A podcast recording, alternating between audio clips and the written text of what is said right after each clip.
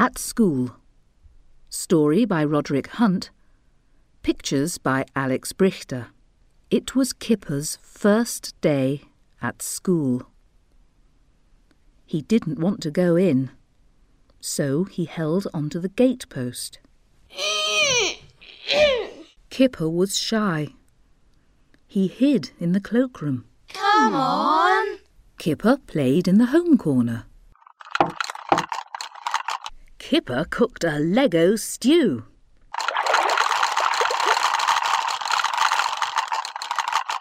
It was the end of the day. Kipper didn't want to go home. What did he do? He held onto the gate post. Getting Up. Story by Roderick Hunt. Pictures by Alex Brychta. Kipper brushed his teeth. He knew a secret.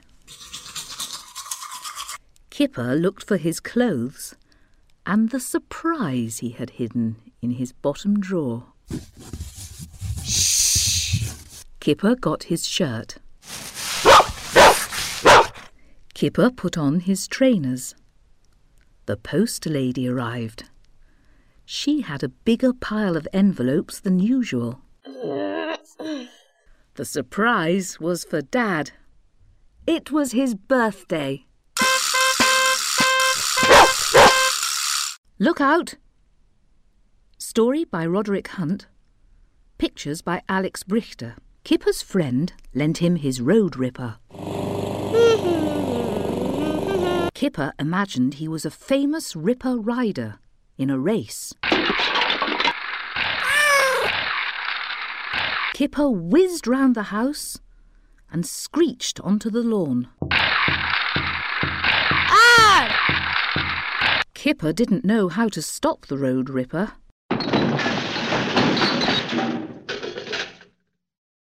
Everyone taught Kipper how to be a careful rider.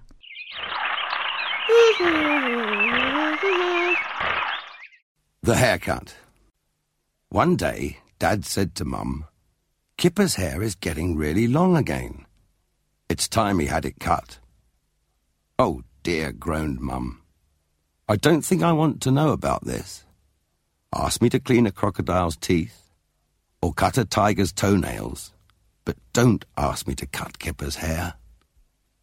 Mum had been dreading cutting Kipper's hair ever since the last time she did it.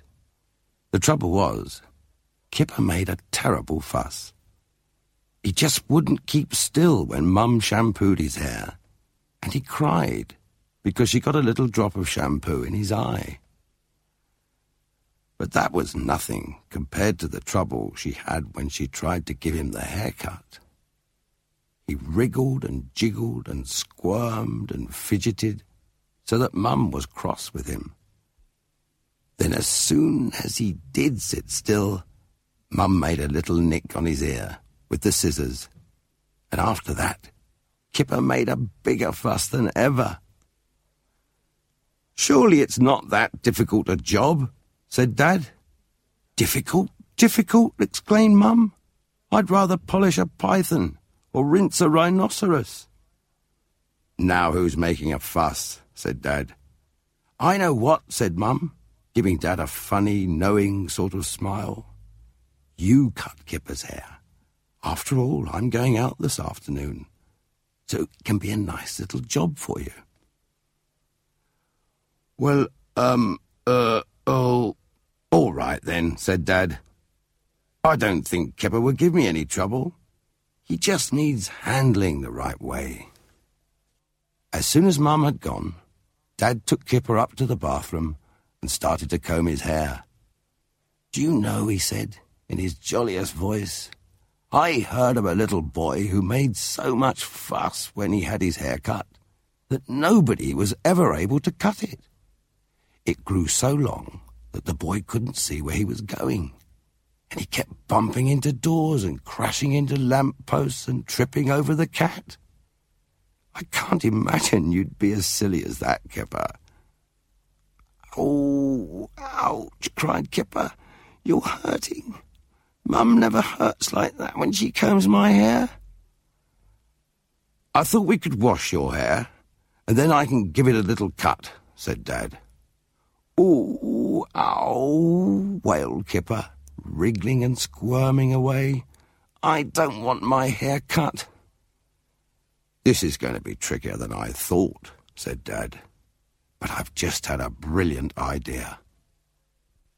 Dad persuaded Kipper to have his hair cut at a hairdresser's. He told Kipper that the hairdresser was so good at cutting hair that Kipper would really enjoy it. At first, Kipper wasn't too sure.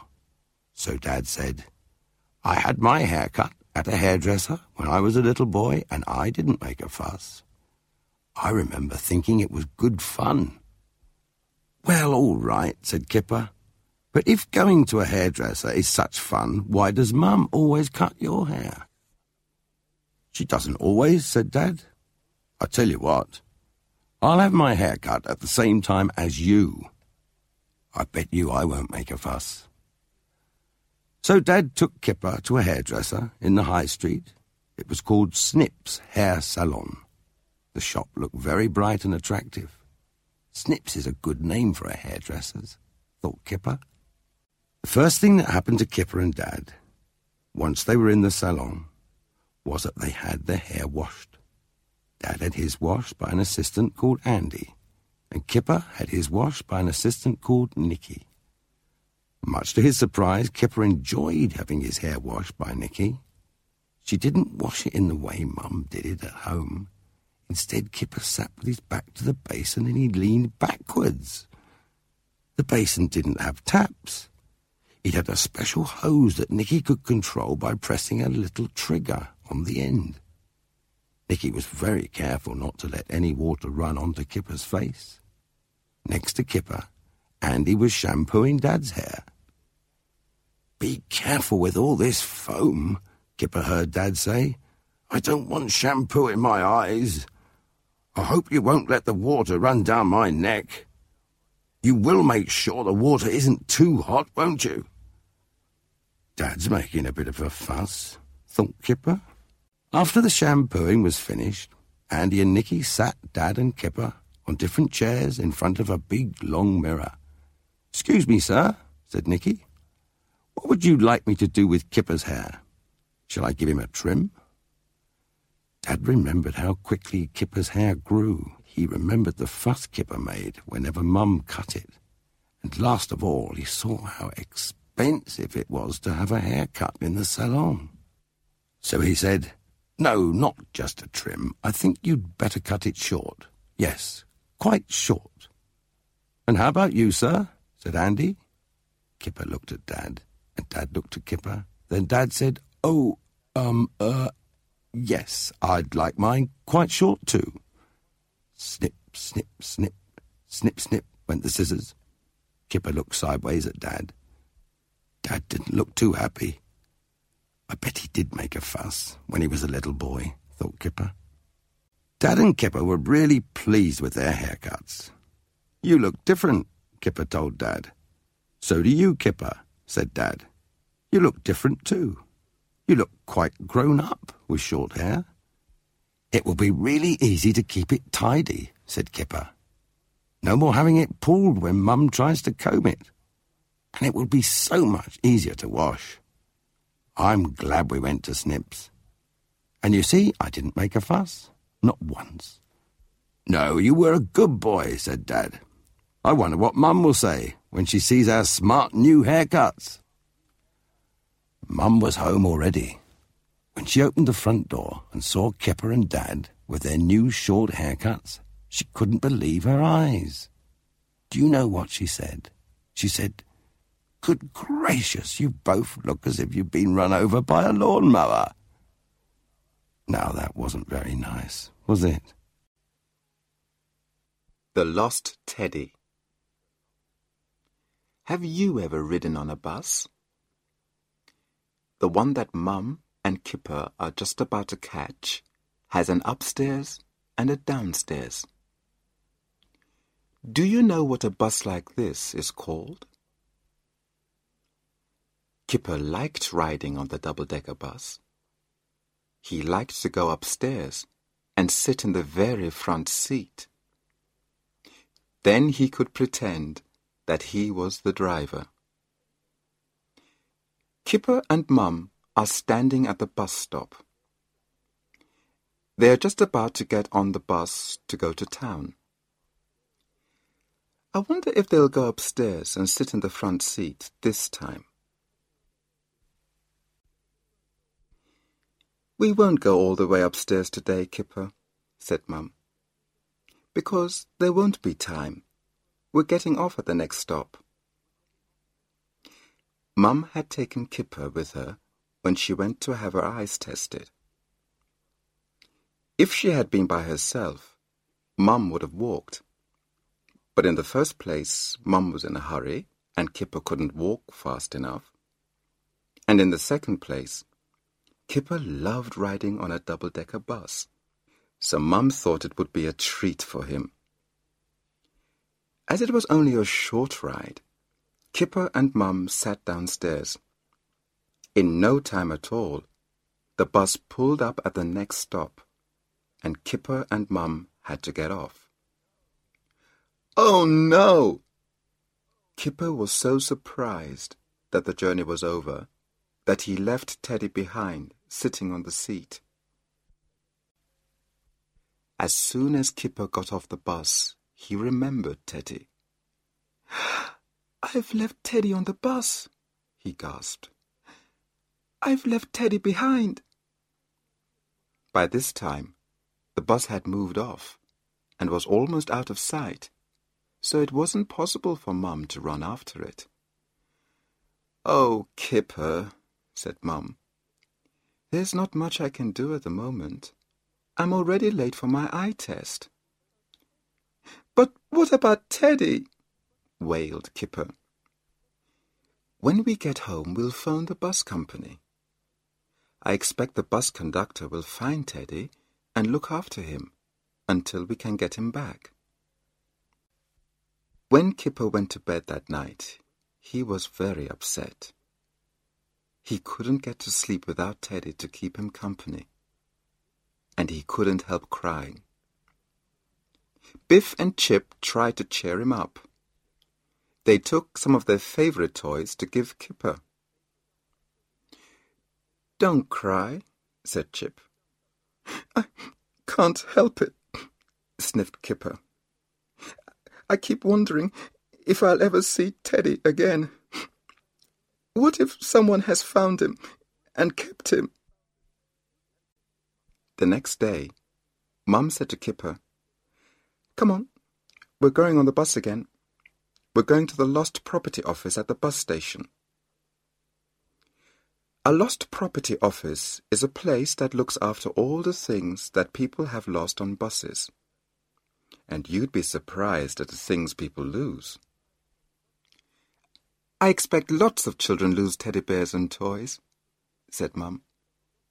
There's probably a special department that looks after teddy bears. Mum said this to try and cheer Kipper up. But he was so worried that Teddy wouldn't be at the lost property office that he didn't feel in the mood to be cheered up. At last they arrived at the bus station and they went straight to the place that said, Lost Property. Kipper had fingers crossed on both hands, and he kept saying to himself, I wish, I hope, I wish, I hope. When Mum asked the lady if Kipper's teddy bear had been handed in, she said, I expect so. We had five teddy bears in yesterday, so I expect Kipper's is in the box. And it was. You can imagine how pleased Kipper was to see Teddy again. And you can imagine how glad Teddy was to see Kipper. As for all the other lost Teddies, well, they do look sad. But don't worry. The lady told Kipper that their owners would all come in and find them sooner or later. In fact, as Kipper and Mum were leaving, a sad-looking little girl was going into the lost property office with her dad. I bet I know what she's lost, said Kipper. The library. Do you like books? Kipper does. Here he is, settling down with a really interesting book about. Well, can you tell what his book is about? What does it say on the cover? Kipper's book isn't a storybook, although there is nothing he likes better than a good story. This book is an information book. Kipper likes information books because he likes to find out about things. This story is about the day that Dad took Kipper to the library to get some new books to read. It was Dad's turn to take Kipper to the library. Oh dear, said Dad. Some of these books should have been taken back at least a week ago. That means I'll have to pay a fine. Kipper liked the library, but this time he was very excited. Usually Mum and sometimes Dad went with him to the children's section and helped him to choose a book. But today he was going to be allowed to choose some books all by himself. I'm sorry, but there's a fine to pay on all these books, said the librarian, as Dad handed his books in. Oh, uh, mmm, said Dad. I'm afraid I've only got a five pound note. Do you have any change? Plenty, sir, said the librarian. Off you go then, Kipper, said Dad. You choose some books for yourself, and I'll go and choose some for Mum and me. Kipper couldn't wait to browse through the shelves, looking at all the exciting books in the children's corner. Wow, said Kipper to himself. There are loads and loads of books to choose from. The children's corner had a carpet on the floor, and it had small, comfortable plastic chairs. The children could either sit in the chairs or lie on the carpet and have a good look at the books before deciding which ones to take home. To Kipper's delight, the reading corner wasn't very busy. There's plenty of room today, he said to himself. I can spread out like I do at home. Soon Kipper was busy looking at the books on the shelves. Then he took every single book he liked the look of and put it in a pile beside one of the chairs. Then he sat down and began looking at them one by one. now, you can see what he meant by spreading out. Soon the floor all round him was covered in books. The trouble was, Kipper liked every book, and he simply couldn't decide which ones to take home. When Dad had chosen a book for himself and a book for Mum, he told Kipper that it was almost time to go. Decide quickly, Kipper, he said looking at all the books Kipper had spread out over the floor. And make sure you put the rest of the books back on the right shelves. The trouble was, Kipper couldn't decide. I want that one and that one, he said. These two, that one over there. Oh, and I want this one especially. And I think I want this little one. Yes. And I want the one I've just put down. Oh, and the one I've just picked up. In the end, he decided to take all the books he had looked at that morning. And that meant he had 17 books with him when he staggered up to the librarian's counter. Goodness me, said the librarian. I'm afraid you can't take 17 books home, all at one go. Children are only allowed to have three at a time. In the end, Dad helped Kipper to choose three books, but that wasn't easy because Kipper got the pile down to four and then couldn't decide which one of the four to put back. Well, said Dad, normally I can take out six books. I've only got two, so I'll take out one for you on my ticket. And that way you can have four books this time. And that way we can get home in time for dinner. So that's what Dad did and Kipper carried the four books home. On the way, Kipper said,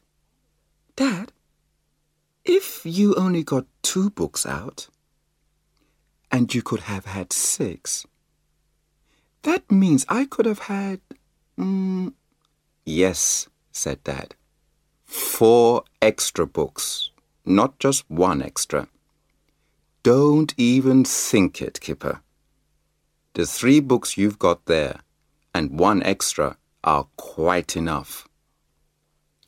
After all, you can come back in a day or two and change them. Oh, can I? said Kipper. I'd forgotten that.